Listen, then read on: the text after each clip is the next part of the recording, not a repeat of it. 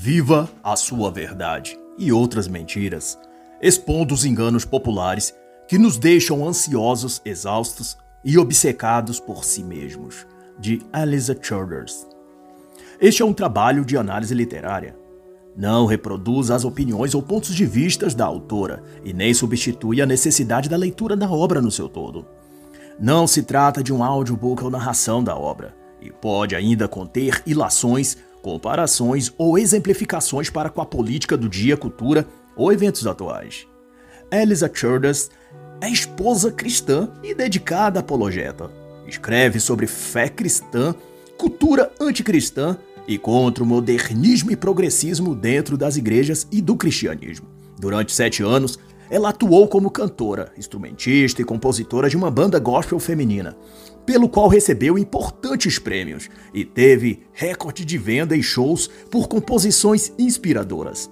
Em 2020, ela lançou a obra Outro Evangelho, publicada no Brasil em julho de 2022 pela editora Fiel, e em outubro de 2022 veio então a publicar esta, a qual analiso a partir da versão original em inglês, podendo, portanto, conter pequenas incorreções, mas que não comprometem o entendimento da obra no seu todo. Como a sua obra anterior, Elisa destaca aqui as nuances da cultura moderna, que atuam contra a fé, contra Cristo e, consequentemente, contra tudo que possa haver de verdade, de justiça e de integridade ainda no mundo. Nossa cultura, enfatiza ela, está repleta de slogans. Eles prometem plena realização, liberdade, justiça ou igualdade para o futuro. E essas mensagens, diz ainda Elisa, soam doces e motivadoras, mas carregam um conteúdo de ilusão que servirá dia após dia como uma plataforma para várias outras e piores mentiras que irão sendo instaladas na mente das pessoas. E o fato de que essas ilusões e mentiras acham repouso no coração de muitos é porque elas são expressas e disseminadas por celebridades e artistas, pessoas as quais as demais veem como ídolos, ou mentores, ou exemplos, etc. Hoje temos autores, influenciadores e gurus de coaching, de desenvolvimento, pontua também Elisa Childers, vendendo suas histórias de transformação pessoal como modelos para outros seguirem. Mas o que não levamos em conta, de acordo com ela, é que esses conselhos e os próprios conselheiros têm um histórico de vida muito recente. Isso é, seus conselhos ainda não passaram pelo teste do tempo. Muito da iluminação que obtiveram adveio de um, uma pós-crise. Divórcio, um negócio novo ou um ramo novo de mercado que ainda não foi o suficientemente testado para se provar consistente. E daí vão dando um salto de aprendiz para professor no intervalo curto de tempo onde deveriam ainda estar estudando, aprendendo e lapidando aqueles seus conhecimentos e experiências recém-adquiridas. Ainda estão passando pelo momento de tempestade ou pelo seu rescaldo e já querem ensinar suas grandes técnicas ou sabedoria. Ou aquele deslumbrante segredo que descobriram para o sucesso nas vendas, o sucesso no amor, o sucesso no desenvolvimento espiritual, o sucesso nas relações amorosas ou qualquer outra coisa. Elisa vê isso como fruto ou característica de uma era fluida, apressada, onde ninguém espera o tempo de maturação das coisas e delas próprias. E isso tem dado todo o sentido daquele fenômeno social chamado por Zygmunt Bauman de modernidade líquida. É o espírito do nosso tempo, o zeitgeist atual. Mas, para além disso, um detalhe peculiar é que esses moldes ideológicos são mais direcionados agora para o público juvenil no tocante a subverter o elo ou vínculo que tenham com quaisquer valores, crenças ou estruturas morais ou religiosas que porventura ainda tenham para com seus pais ou avós aquilo que lhes passaram ou que de alguma forma eles tenham recebido. E essa perda de vínculo com o que vem antes deles gera exatamente essa perda de conexão com o todo do processo da vida, que é justamente a capacidade, a prudência e a paciência de saber e esperar o tempo das coisas. É como se o mundo tivesse começado deles em diante, e cada geração, Y, X, Z, Millennials ou Alpha, acabou tomando para si a mentalidade imediatista de que eles são a roda que faz girar o mundo, o motor da mudança. Quando olham para o passado, para a era de seus pais, ou até para mais longe, para os períodos bíblicos ou das primeiras civilizações, é como se tivessem sempre um olhar de crítica ou um pensamento ou postura professoral, sempre apostando os erros dos antepassados e reduzindo os feitos deles a patriarcado, machismo opressor, alienação religiosa, ignorância medieval, treva, superstição, preconceito. Não é com esses termos que tudo que é relacionado ao passado é tratado pela juventude em geral? E a razão de ser disso é de reformular o pensamento desde a adolescência para que na fase adulta de suas vidas sejam então a massa de manobra perfeita para habitar passivamente nessa tal ordem mundial que pessoas como as do Foro Econômico, Bilderberg ou Rothschilds estão a criar. E para a autora, tudo isso tem a ver com essa espécie de treinamento psicológico pelo qual as pessoas estão sendo submetidas, sem o saber, claro. Esse incentivo para que olhem para seus próprios corações, para que se libertem dos preconceitos, que acolham todas as ideias, opiniões e considerem todas boas ou iguais para que sejam inclusivas e se deixem guiar pelos sentimentos e emoções. e por onde, ou através de quê, isso é inserido na sociedade? Vem então essa questão. E a resposta é bem simples. Esse pensamento e mentalidade é formada desde a literatura, filmes, séries, músicas e toda a forma de arte e cultura moderna. Mas um dos principais vetores disso são os livros, sem dúvida. Não absolutamente porque a juventude lê com tanto afinco e etc. Mas porque os livros desses tipos de conteúdos que manipulam a mente para uma visão alienada e autoadulatória de si mesmos e da vida, costumam ser transformados em filmes e seriados e difundidos nos streams tão consumidos por praticamente todos os jovens e adolescentes, Netflix, Amazon, HBO, Disney Plus, todos concorrem entre si, buscando adaptações de livros da categoria juvenis, que atendam a esses critérios de manipulação e condicionamento mental para as agendas que aqueles chamados senhores do mundo trabalham para instalar na atual sociedade, mas visando formatar a sociedade e geração futura. Os adultos de amanhã serão o resultado dos adolescentes e jovens de hoje. no amplo sentido disso, cito obras curtidas e consumidas por esse público que, a partir do engajamento dos próprios jovens nas suas redes sociais, vão sendo cotadas para virar atração nas plataformas e os streaming digitais. Não Nasci para Agradar, de Michelle Clark, que elabora um desses joguinhos de romance juvenil típico, mas dentro das temáticas de desigualdade de gênero, de racismo, questões de imigração e, é claro, o ponto alto do enredo, o machismo. e não é só a trama da obra que atende aos interesses das esferas do poder global no que tange ao que é discutido nesse livro de Elisa Childress mas também porque todo o pacote funciona como um chamariz do politicamente correto. Isso é, a autora é descendente de chineses, estudou em Harvard, acena para as causas feministas. E apesar de ela mesma não ser jornalista, ela é formada em história e literatura, a personagem protagonista de seu livro, Elisa Cran, é uma jovem idealista e que ama a profissão de jornalista, tanto que se candidata à vaga de editora-chefe do jornal da escola. E isso dá ao mainstream midiático todo o endosso para que divulguem, gostem e comprem a ideia da obra, não apenas pelo conteúdo, mas também pela bela embalagem conveniente à sua vaidade pessoal e corporativista. Afinal, essa classe integra aquilo que Thomas Sowell chamou de ungidos ou intelectuais, Aquele clubinho de seres arrogantes que se veem como a nata pensante e apta a guiar intelectualmente a sociedade. Tanto por isso, recomendo as duas obras de Sowell que tratam disso: Os Intelectuais e a Sociedade e Os Ungidos. Mas para que não reste dúvidas, exponho a explicação que o autor Heitor de Paula dá em seu livro O Eixo do Mal Latino-Americano, sobre o que são, para o comunismo atual, desde Gramsci, os chamados por eles de intelectuais.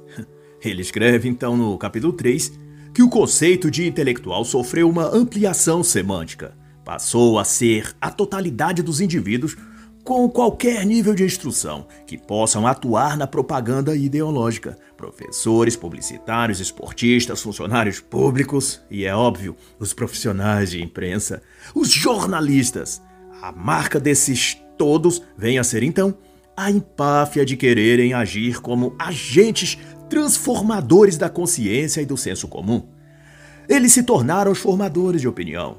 E é exatamente as opiniões desses intelectuais especialistas que serão e servirão de parâmetro e guia para a sociedade em geral. São esses guias da população que dirá às massas como pensar e como proceder, e tudo que adotarem em termos de ideias e comportamentos estarão de acordo às pautas, agendas e interesses marxistas a nível local e global. Mas no tópico ainda de obras consumidas pela juventude, e que são apropriadas pelos streams para a finalidade de guiar as gerações mais jovens pelas sendas do relativismo, do niilismo, do marxismo e todo tipo de engano e devassidão pós-modernista, eu cito Amar não é relativo, de Sophie Kinsella, Metanoia, de Cora Menestrelli, Rebelde do Deserto, de Alvin Hamilton, e uma que tem sido a queridinha dos adolescentes vazios e confusos, A Escola do Bem e do Mal, de Soma Chainan. Uma cria também da faculdade de Harvard. Mas se tem. Que essa obra, em seis volumes, é dirigida aos adolescentes e desde 2013, quando foi lançado o primeiro volume em inglês, já foi traduzido para mais de 30 idiomas. Sua ascensão gerou interesse de plataformas como a Netflix e buscou adaptar a história para as telas de seu streaming em forma de seriado. E apesar do enredo ser um típico lugar comum juvenil, ele tem uma atração e magnetismo a esse público, pois que endossa aqueles componentes que as gerações Millennials, Z e Alpha apreciam mais do que deveriam: o hedonismo, o conflito interior, a falta de propósito, a inconsistência psicológica e a arrogância típica de se acharem os salvadores do mundo, no mundo destruído pelos adultos. Na escola do bem do mal, os jovens vão para lá justamente descobrir e aprender qual o seu papel no mundo que personagem esse jovem deve ser na vida e como executá-lo. Em certo sentido, é uma mistura do filme Joker, o Coringa, com Harry Potter. Embora o livro em si seja anterior ao filme Coringa de Todd Phillips. Mas de todo modo, a trama cria esse deslumbramento meio místico ou romantizado sobre a natureza do bem e do mal e sua finalidade. Relativiza, portanto, os valores fundantes da sociedade ocidental e desvirtua a cultura no geral, associando o certo e o errado, a virtude e o vício, como forças complementares e equilibradoras da vida. O que é uma premissa da Cabala e da Gnose que está, por sua vez, no centro do conceito da religião universal que a ONU, as elites financeiras e tecnocratas e os promulgadores do Concílio Vaticano II e da nova Igreja do Vaticano se esforçam para estabelecer no mundo atual.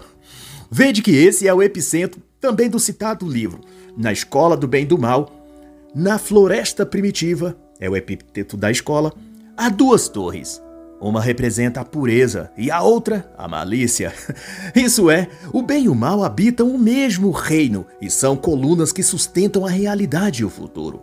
O mal, dessa premissa gnóstica, não deve ser eliminado, mas incorporado. Ele deve ser aceito na pessoa tanto quanto bem, e daí nascerá a luz do conhecimento, o despertar oferecido a Eva pela serpente no Éden. Mas, na escola do bem e do mal, por sua vez, Sophie e Agatha são melhores amigas. Uma deseja ingressar na escola do mal e aprender a ser vilã, mas é levada para a escola do bem. E a que espera se tornar a heroína é levada para a escola do mal. Essa inversão desafia o jovem leitor a questionar o que ele aprendeu sobre os valores e crenças da sociedade e mundo em que ele vive, o que perspassa a escola de Frankfurt e a teoria crítica. Mas em se tratando do que expõe Elisa Childress nessa obra, que analisamos todo o dito até aqui, e as comparações para com essas obras, seriados e filmes de infanto-juvenis, é que tudo se resume a confiança e credibilidade. Isso é, a sociedade no seu todo tem sido estimulada a crer e confiar em ideias, autores, produtores de filmes e literaturas que não deveriam gozar de tanta credibilidade, uma vez que seus conceitos não tiveram êxito quando foram postos em prática, seja o marxismo, o relativismo, o ateísmo ou o hedonismo, o niilismo. Toda vez que essas concepções foram acreditadas em qualquer lugar do mundo ou época, elas falharam naquilo que se dispuseram a fazer. Isso é, gerar uma sociedade melhor, mais feliz, mais pacífica, mais próspera ou coisa dessas. Ao contrário, quanto mais essas ideias penetram no mundo e ganham espaço nos corações e mentes das pessoas, menos felizes essas pessoas se tornam. Aumenta o índice de depressão, de suicídio, distúrbios psicológicos, violência, causa em geral. Esses guias e mestres, portanto, seja o pessoal da escola de Frankfurt, os marxistas clássicos, os globalistas, os tecnocratas ou esses autores que escrevem livros para os jovens, que viram depois filminhos da Netflix, nenhum deles merece a confiança ou fé pública de serem validados como tendo qualquer utilidade além da ficção e entretenimento. Ao passo que outros conceitos já se provaram sólidos e de bom resultado. A filosofia cristã, a teologia moral do cristianismo, os ensinos dos santos padres que tiveram a igreja, a própria Bíblia Sagrada. Tudo isso deu um norte positivo para a humanidade até onde seus prepostos foram seguidos e vivenciados. E, por exemplo, quando deixaram de ser seguidos como a partir da Revolução Francesa, tudo o que veio depois guiou a humanidade para a decadência. Assim, se nesse mundo há duas torres, a da malícia e a da pureza, para parafrasear o livro A Escola do Bem e do Mal, por conseguinte, é provado pela experiência que seguir a malícia conduziu sempre à falência e ao caos, enquanto que vivenciar a pureza e a virtude e buscar o bem se mostraram sempre o melhor modo de atingir uma vida satisfatória e boa. E então a autora vai perguntar: dado isso, em quem podemos confiar quando se trata de conhecimento sobre vida, morte, bondade e propósito? Sobre moralidade, política e questões sérias da vida, onde encontrar informações confiáveis. E ela não vai expor nessa parte respostas diretas, como que dizendo ao leitor quem ou onde, mas vai desafiar refletirmos e compararmos por nós mesmos. Alguém que se propõe a ser um coach, é o exemplo dela, mas tem um histórico de vida fracassada em seus relacionamentos, está apto a ensinar a você como ser bem-sucedido nessa questão?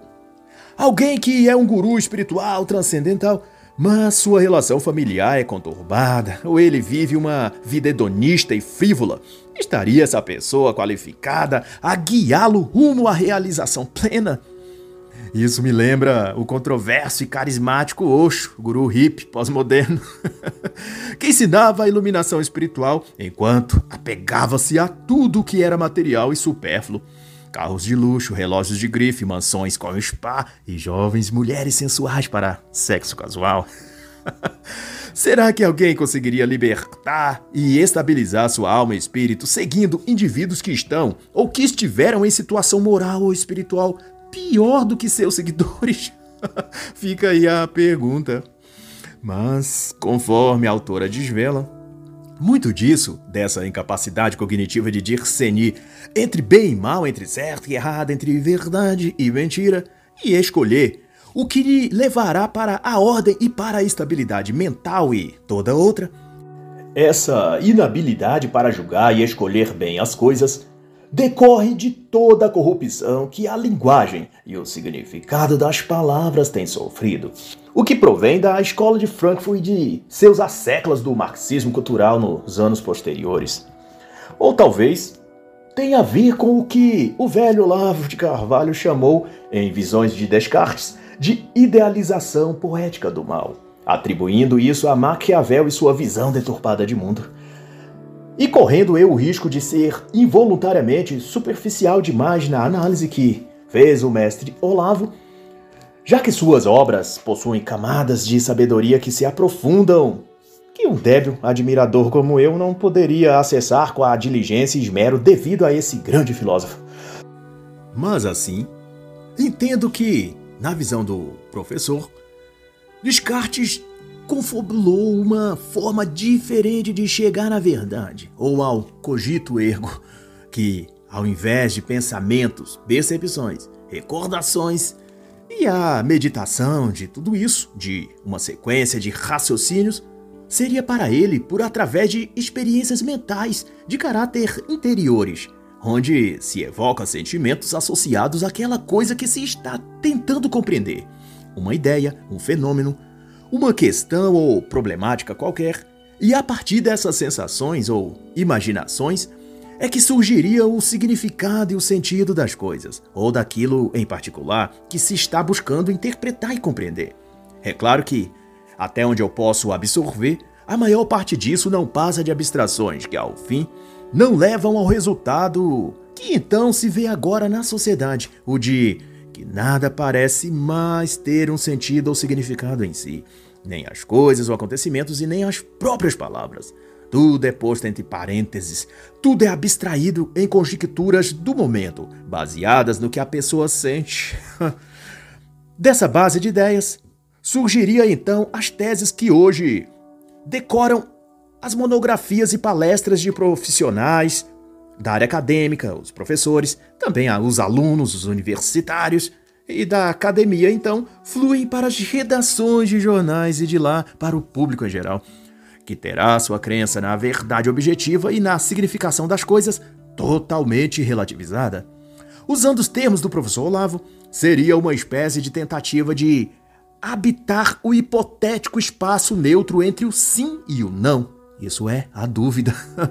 Mas, como veio a constatar o próprio Olavo, esse território é apenas uma teorização, uma emulação de algo, mas que não existe enquanto ente ou substância. A dúvida é, na realidade, uma descrição do estado móvel do pensamento. Não é um estado mental em que se possa fixar-se o pensamento. Quando o pensamento está a duvidar, ele caminha de um polo a outro, move-se para o sim e em seguida para o não, constantemente, mas sem estar num lugar neutro quaisquer que venha a se chamar dúvida. Esse lugar não existe. Quando então o processo de dialética marxista vem desde Frankfurt negar as bases da verdade e sugerir a dúvida, ou na linguagem frankfurtiana, a crítica de tudo e de todas as coisas, ideias e premissas, se está apenas criando um estado mental de insanidade, criando desestabilização psicológica, querendo convencer as pessoas de que o nada é alguma coisa e de que negar a essência e substância de uma coisa é encontrar a verdade daquela coisa, que passa a não estar na coisa em si, mas naquilo que a pessoa afirma, pensa ou, em última instância, sente a respeito daquela coisa, daquele objeto, daquele ente. É, meu amigo leitor, é uma confusão demoníaca. Olavo avisou sobre isso. e não foi à toa que ele escreveu também algo sobre essa questão e chamou de confusão demoníaca. e como prova dessa confusão maligna e deturpação proposital das palavras e da linguagem, Elisa Childers vai mencionar que expressões como amor, ódio, intolerância, masculino, feminino, justiça, verdade, opressão, dentre outras, foram remodeladas. Elas já não significam o que seu termo essencial continha e dava a entender como antes. Tolerância, por exemplo, era ser compassivo a uma opinião divergente. Significava estar diante de visões e ideias contrárias ou conflitantes às nossas, mas manter uma postura e uma reação positiva de paciência, de convivência e de civilidade, mesmo não concordando com aquela premissa, com aquela opinião. Mas o termo foi corrompido pelo progressismo e passou a significar que ser tolerante é reafirmar as ideias e opiniões das pessoas e nunca insinuar que ela possa estar errada. Não é mais apenas aceitar que exista uma opinião diferente da nossa e conviver pacificamente com isso, mas na nova redefinição da palavra. Tolerante ou tolerar quer dizer aprovar, apoiar e validar o pensamento e opiniões progressistas Se você se posicionar ou se expressar contra, você é intolerante e deve ser perseguido, censurado, ou talvez até ter suas contas bancárias retidas e suas redes sociais bloqueadas. você não pode pensar diferente do que sinaliza ou afirma a esquerda, porque isso é ser intolerante. A autora chama então de roubo linguístico e define isso como o sequestro proposital de palavras, alterando suas definições e em seguida usando essas mesmas palavras como ferramentas de propaganda ideológica. E a gravidade e proporção disso é que expressar essas palavras com o sentido etimológico, ortográfico ou gramático delas, conforme sempre se constou nos dicionários linguísticos daquele país e idioma, esse ato de querer falar e compreender corretamente as expressões e vocábulos é reputado como discurso de ódio e imediatamente evocarão o cancelamento e censura das pessoas. E literalmente se trata de um obscurecimento intelectual e cognitivo. O emburrecimento programado, para citar o célebre autor John Taylor Garrow, em sua obra desse mesmo nome, mas também passa por uma dialética negativa da linguagem, onde significado e referente se invertem e passam a representar o seu oposto. E um exemplo concreto disso são os termos pró-escolha, justiça reprodutiva ou saúde reprodutiva, que na realidade se referem a aborto e assassinato de crianças no útero da mãe. Simples assim.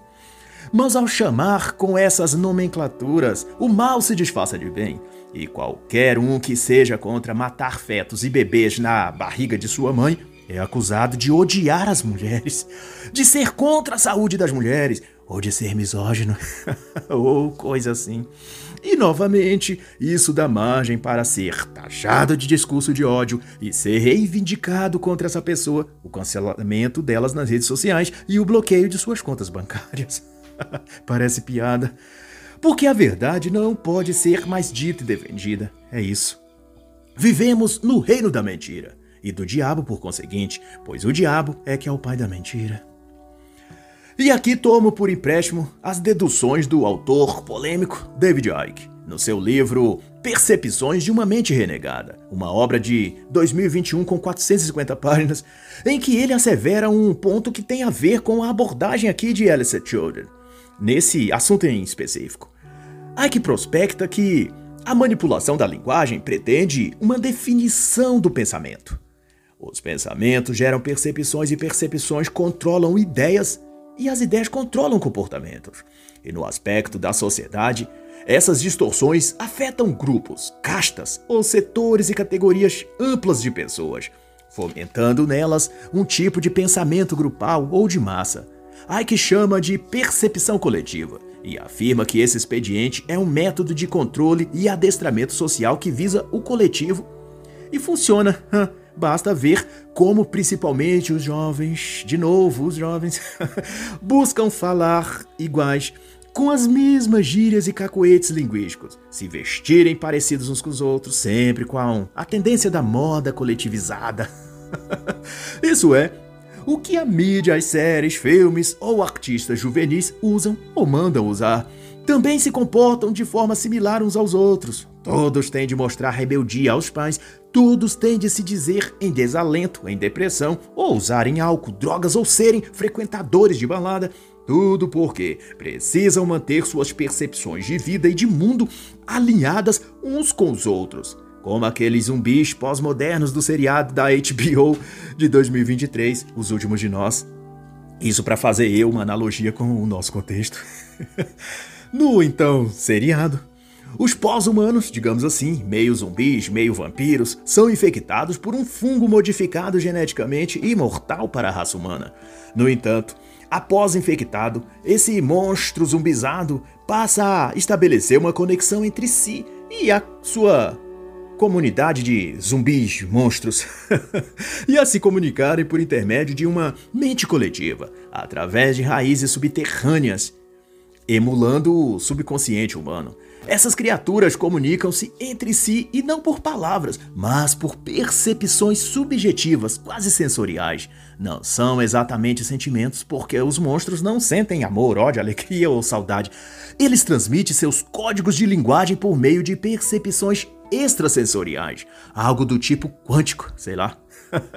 e a relação disso para com o tema discutido aqui é que assim é que agem a adolescência e a juventude moderna, transmitindo, recebendo e enviando uns aos outros informações perceptivas que demandam como se vestirão, que jargões ou gírias vão usar, que tipo de idiotice vão produzir para infernizar a vida dos pais e assim por diante.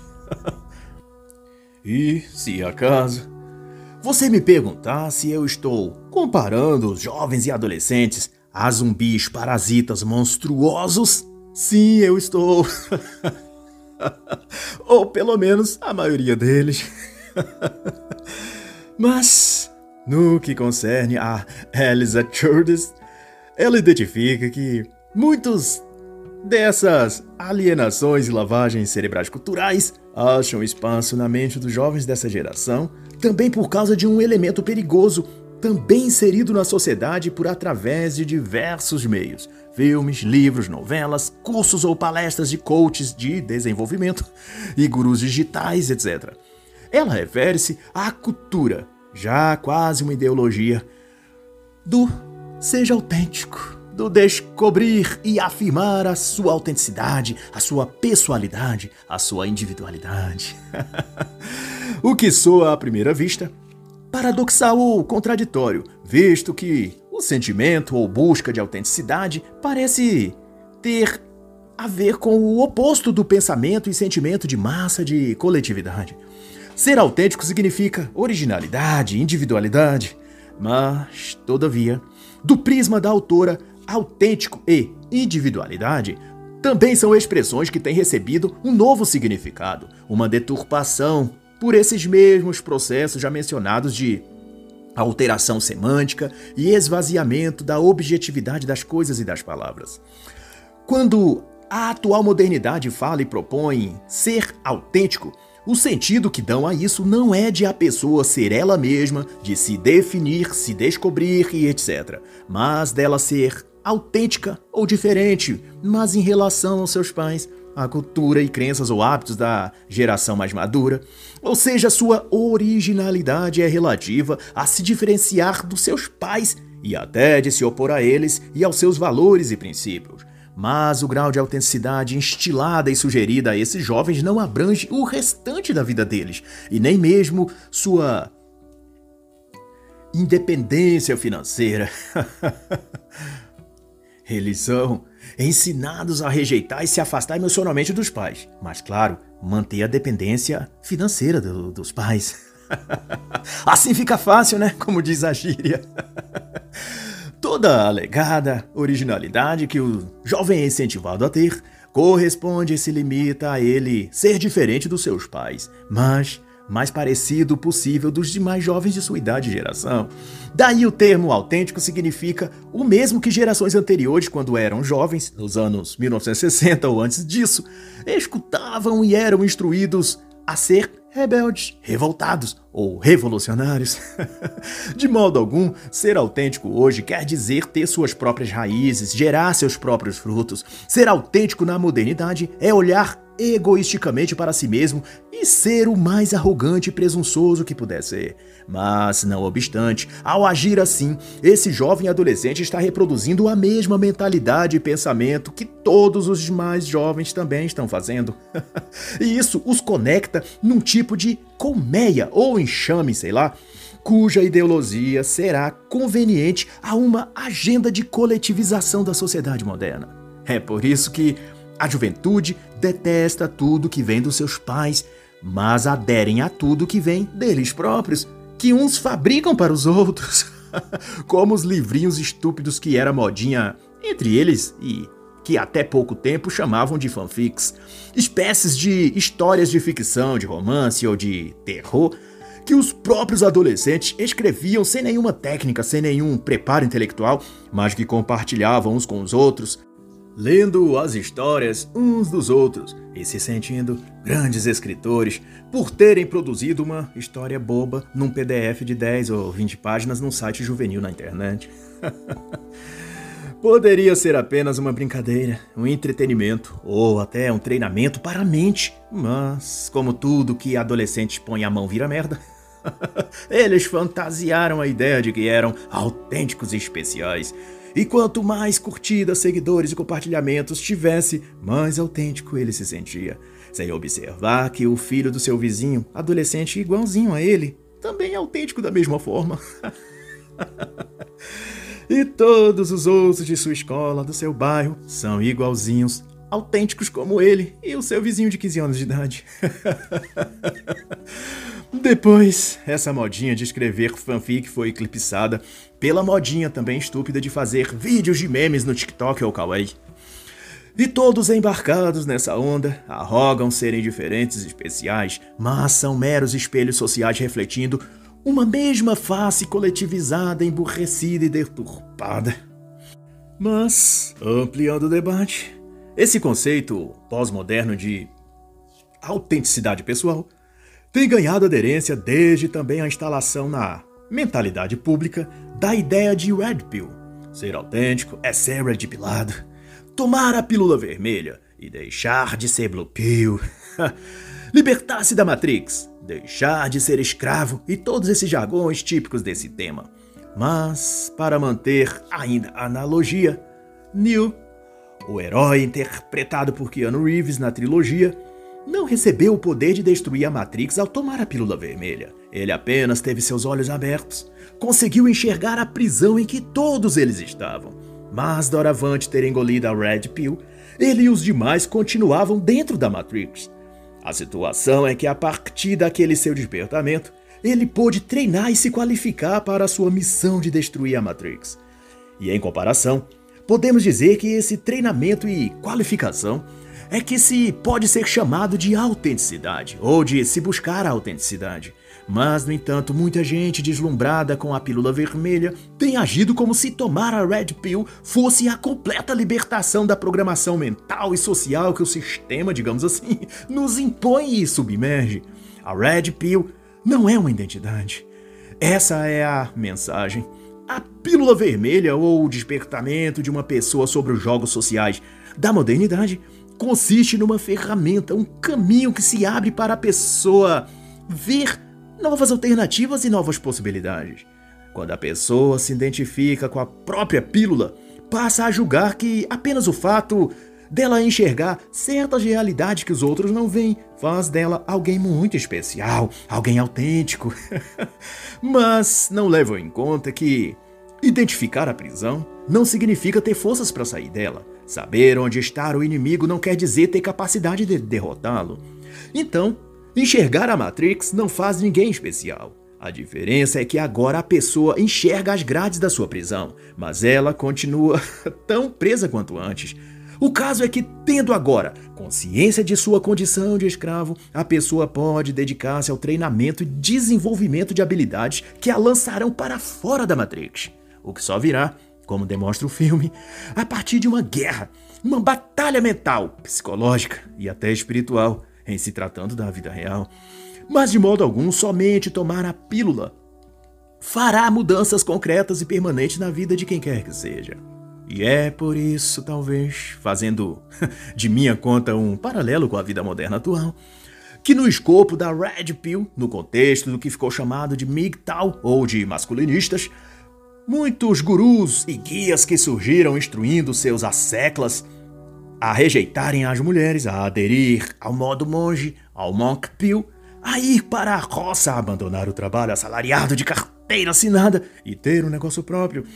Também a viver a vida como se não houvesse amanhã, curtindo as noitadas e aproveitando seu dinheiro e juventude apenas consigo mesmo, ao invés de servir de caixa eletrônico para as modernetes Muitos desses, não muito depois, caíram em contradição com aquilo que dizia. Descobriu-se que muitos eram já casados ou que namoravam, ou casaram-se depois da Red Pill, outros que assumiam que tinham relacionamentos amorosos, mas que tinham achado a cisne negro, a mulher exceção. Vieram depois, então a se separar, a ficar enrolado com pensão, a ser denunciado pela ex, ou ficar desempregado, falido, pedindo ajuda financeira a seus seguidores na internet. Houve alguns que, além da crise financeira, mergulharam em crises existenciais, descobrindo-se depois os seus seguidores e admiradores nas redes sociais que esse tal Curu Red Pilado estava a passar por terapia com psicólogos, com hipnólogos, ou arrecadando dinheiro para pagar advogado para se livrar de alguma enrascada que uma dessas modernetes o colocou. Tudo isso é lamentável e triste, não tenha dúvida. Mas evidencia que tomar a Red Pill e ligar o foda-se, como se diz na gíria, não leva muito longe. Cautela, humildade e menos precipitação em assumir posturas e ideologias que não se refletiu com calma a respeito é o caminho da virtude e da sabedoria. E assim convém ter a precaução de não se afluir com tanta sede aos ventos de modismos retóricos que surgem. E a Red Pill é um desses ventos. E muita gente bebeu dessa fonte com sede demais e depois tiveram de regurgitar porque tinham bebido depressa demais e em quantidade demais. Tudo precisa do teste do tempo e da prudência para ser bem digerido e adaptado ao nosso ritmo, ao fluxo de experiências e ideias naturais da vida. E como enxerga a autora?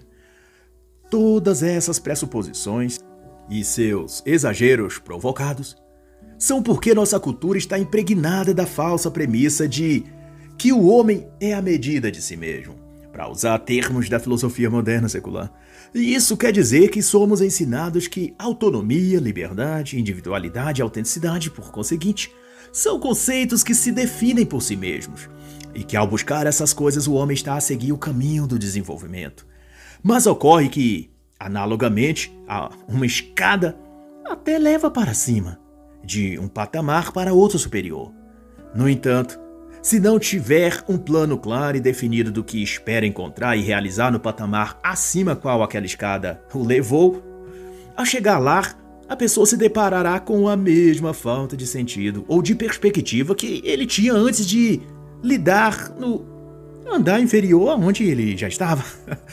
A quem se redpilou e achou que ganhar mais dinheiro era igual à liberdade ou que conhecer os truques e jogos femininos o impediria de se sentir solitário e carente às vezes, ou então que abolir a religião da sua vida era sinônimo de libertação interior e paz mental. Mas então, a pílula vermelha demonstrou aquilo que ela é. Apenas uma escada, um colírio de limpeza dos olhos, um instrumento para te levar a um andar superior mas que não lhe dava o antídoto ou poção mágica para resolver nenhum dos seus problemas e dos desafios que você tem de enfrentar. Você talvez tenha tardiamente então percebido que afirmar sua autenticidade ou se dizer red pilado não fez ter nenhum superpoder para dominar sua velha natureza, suas inclinações, instintos, medos ou carências e dúvidas.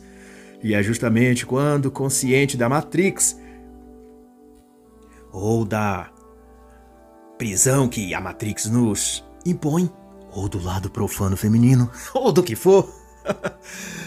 Esse homem, eu e você talvez, procura dentro de si a força ou arma secreta para chutar as grades dessas prisões mentais. Mas aí percebemos que não temos a tal força especial. percebemos que não há nenhum superpoder em nós que somos apenas humanos e que está acordado, consciente da Matrix, não significa que deixamos de ser pobre, cego e nus.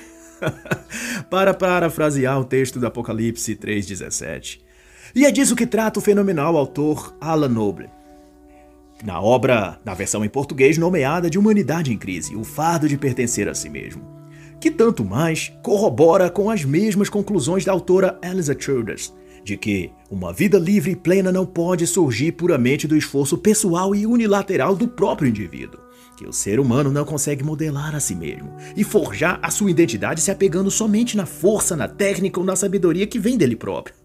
Desse jeito, ele chega a um patamar seguinte, mas quando olha para dentro de si, continua a se sentir deprimido, ansioso e solitário. E para Noble, e para Elisa também, o homem se frustra e se decepciona quando tenta ser ele senhor e soberano de si mesmo. E isso vai se tornando um fardo que ele não será capaz de continuar a levar. E o resultado, caso ele não recorra àquele cujo fardo é leve e o jugo suave, como expressado em Mateus 11:28, será o dele acabar numa crise pessoal, espiritual e existencial, indo parar num consultório psiquiátrico ou de psicanálise, ou como muitos MGTOWs fizeram, indo aliviar sua frustração e vazio em crenças ou acepções esotéricas, como cristais, runas, tantra, meditação zen budista ou outras terapias alternativas que só pretendem, mas falham, em substituir a necessidade de Deus, a qual está impressa na alma de cada um de nós. E mais à frente, mas sem perder esse debate de vista, a autora vai mencionar que o que provoca essa frustração e a permanência nele, nesse estado de, de frustração interior, é que depois de seguirem aquilo que sentem e descobrir que seus sentimentos não nos levaram à verdade ou à realização que esperavam, a pessoa se recusa psicologicamente a aceitar que duendes não visitaram sua sala de aula para decorá-la na véspera do dia de São Patrício e nem deixou pó de ouro por toda parte. Esse caso foi que a filha de Elisa custou a ser demovida da crença de que um duende tinha decorado sua escola com guirlandas, trevos, fitas e glitter dourado.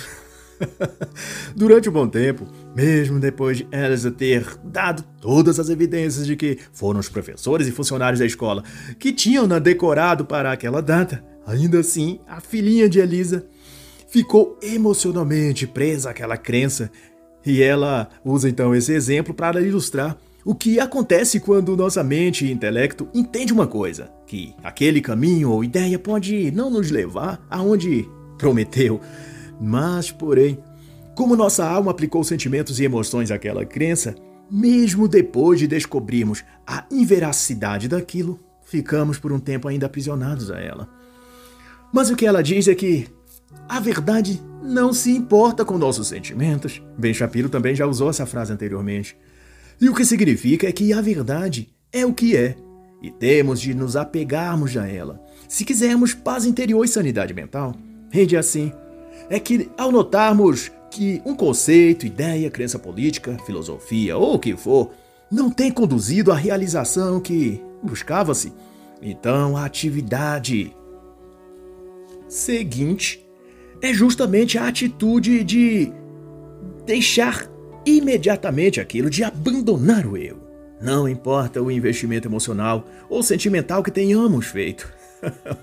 Se você discerniu que os duendes não decoraram a escola, então sua iniciativa deve ser a de abrir mão daquela ideologia. Não importa o quanto a historinha te pareceu bonita. Isso serve para os marxistas, dizendo eu e não a autora. Não importa o quanto soavam altruístas e estimulantes as ideias de Karl Marx, de sociedade justa, igualitária, na prática isso nunca foi possível e nunca será. Os duendes não virão decorar a escola, não importa o quanto você os espere ou acredite neles. é hora de crescer e deixar a imaginação infantil para trás, meu irmão. ou a sua sanidade é o que será deixado para trás. e quando é que a sociedade se guia por sentimentos e deixa as emoções a levar, então. Hum. Eis a pergunta prática e crucial. E a autora responde também de maneira muito prática. Ela diz que, expondo os slogans que decoram outdoor, sites, chamadas de vídeos, reportagens ou matérias em, em jornais, tweets ou frases de para-choque de caminhão. amor é amor, ou seja, não há critérios, não há censos, não há regras ou limites. Amor é amor e deve se sobrepujar ou justificar tudo. Também há outro dizer que deve ser exposto e compreendido. Os direitos das mulheres são direitos humanos. Isso é, se os direitos das mulheres são tudo humanos, então assassinar bebês no ventre também é humano e é um direito delas.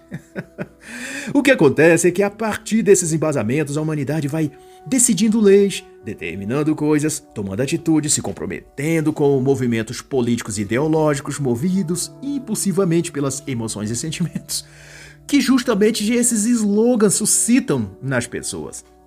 E quando elas se despertam, é tarde demais para perceber o, que o custo disso foi a liberdade e individualidade delas, foi a sujeição a um poder tirânico global. E eles ainda já discorrer que essa panaceia toda começou em Derrida, depois que ele despejou uma diarreia filosófica na cara da sociedade, fomentando que o que a pessoa, o receptor, entende ou interpreta ou sente com relação ao que o emissor transmite a ela, isso é, a mensagem, é tanto ou mais até importante do que o sentido e significado que o emissor quis transmitir na mensagem. E se você não percebeu, isso quer dizer que o que a pessoa sente, ou a emoção, ou impressão, ou percepção, ou sentimento que ela tem ao receber uma mensagem, seja de um livro, de uma música, de uma palestra, conceito ou o que for, isso é o que deve ser tomado como verdade. E essa defecação intelectual desse filósofo francês da década de 1960 foi o que infectou as mentes de muitos que, embora não saibam de onde vêm essas ideias, nem quem as cagou, mesmo assim pensam e agem exatamente sob esse viés de validação social. Consideram verdade aquilo que elas pensam e sentem, e não aquilo que objetivamente significa aquele objeto, ou aquela mensagem, ou aquela coisa especificamente. E usando eu de uma presopopeia para exemplificar de modo mais simples isso, é como se uma bicicleta ou uma moto declarasse que se sente um avião ou um barco, e daí todos tivessem de admitir e tratá-la como se fosse de fato um avião ou um barco. Embora não haja motor, no caso da bicicleta, e nem asas e nem possam voar ou flutuar sobre a água. Ou seja, a verdade observada, a mensagem que essencialmente aquele objeto ou ente transmite de que ele é um veículo de duas rodas, um motor de baixa potência, no caso da moto, ou nem isso se se referia à bicicleta, que comporta duas pessoas no máximo e etc, etc. Nenhuma dessas características inatas podem, segundo a tese de Derrida, ser tomada como verdade pois a verdade está nos sentimentos da bicicleta ou da moto, ou de quem as observar e sentir algo a respeito desses objetos, diferente do que suas características aparentes demonstram. É, seria cômico se não fosse tão diabólico essa teoria. e essa peste está hoje em tudo na biologia, para estruturar a teoria de gênero, por exemplo na história ou historiografia, nos estudos acadêmicos, para justificar os revisionismos históricos que vêm sendo feitos. Também está na ciência médica, para legitimar decisões de proibir e censurar artigos científicos e técnicos que confirmam ou desmentem algo que não convém aos ditos senhores do mundo. Ai, ai, mas essas premissas desconstrutivistas estão também no direito, na magistratura, nas ciências humanas, sociais, na economia, na gestão política. E assim, novas verdades são criadas. As verdades pessoais de cada um, ignorando os fatos, ignorando as evidências, ignorando a razão e a própria essência das coisas. E se a autora diz aqui, acertadamente, que a desconstrução é resultado da guerra contra as palavras, o mestre Olavo de Carvalho já dizia que a verdade é aquilo que a realidade nos mostra. E assim então está escrito: Se o mundo vos odeia, sabei que primeiro me odiou a mim. Palavras de Jesus em João 15, 18. E assim, encerre então a análise da obra Viva a Sua Verdade e Outras Mentiras expondo os enganos populares que nos deixam ansiosos, exaustos e obcecados por si mesmos, de Alison Childers.